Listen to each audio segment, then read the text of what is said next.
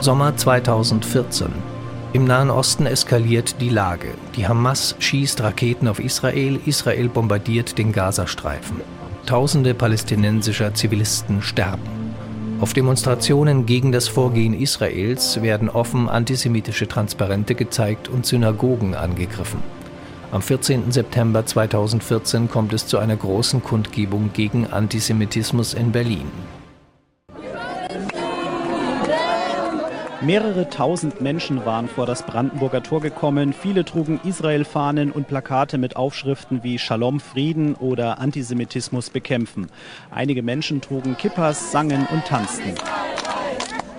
Der Präsident des Zentralrats der Juden in Deutschland, Dieter Graumann, freute sich über zahlreiche Prominente wie Bundeskanzlerin Angela Merkel, Bundespräsident Joachim Gauck und fast das gesamte Bundeskabinett. Er sagte, seiner Bitte nach Unterstützung sei ohne Zögern nachgekommen worden. Wir Juden, wir haben schwierige Wochen hinter uns. Das war für uns gewiss kein Sommermärchen.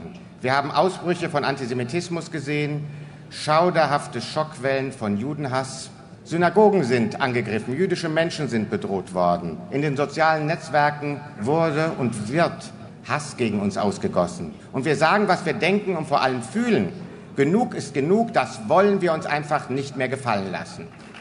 Bundeskanzlerin Angela Merkel wies alle antisemitischen Äußerungen und Übergriffe in Deutschland zurück.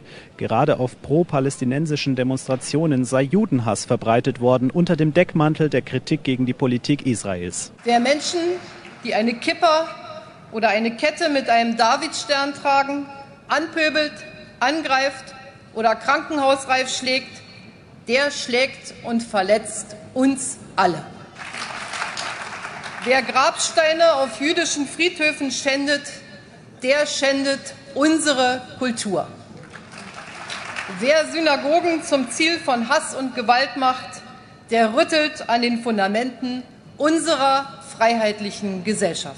Der Ratsvorsitzende der Evangelischen Kirche in Deutschland, Nikolaus Schneider, sagte, dass 20 Prozent der Gesellschaft latent oder massiv antisemitisch eingestellt sei, sei nicht hinnehmbar.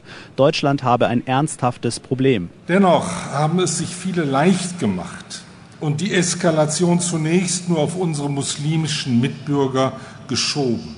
Der Antisemitismus war in der deutschen Bevölkerung selbst nach den Nazi-Verbrechen niemals vollständig überwunden.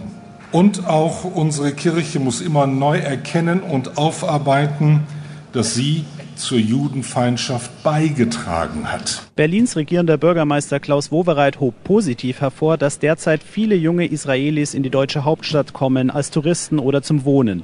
Das wertet er als Vertrauensbeweis in den Umgang der Deutschen mit ihrer Geschichte.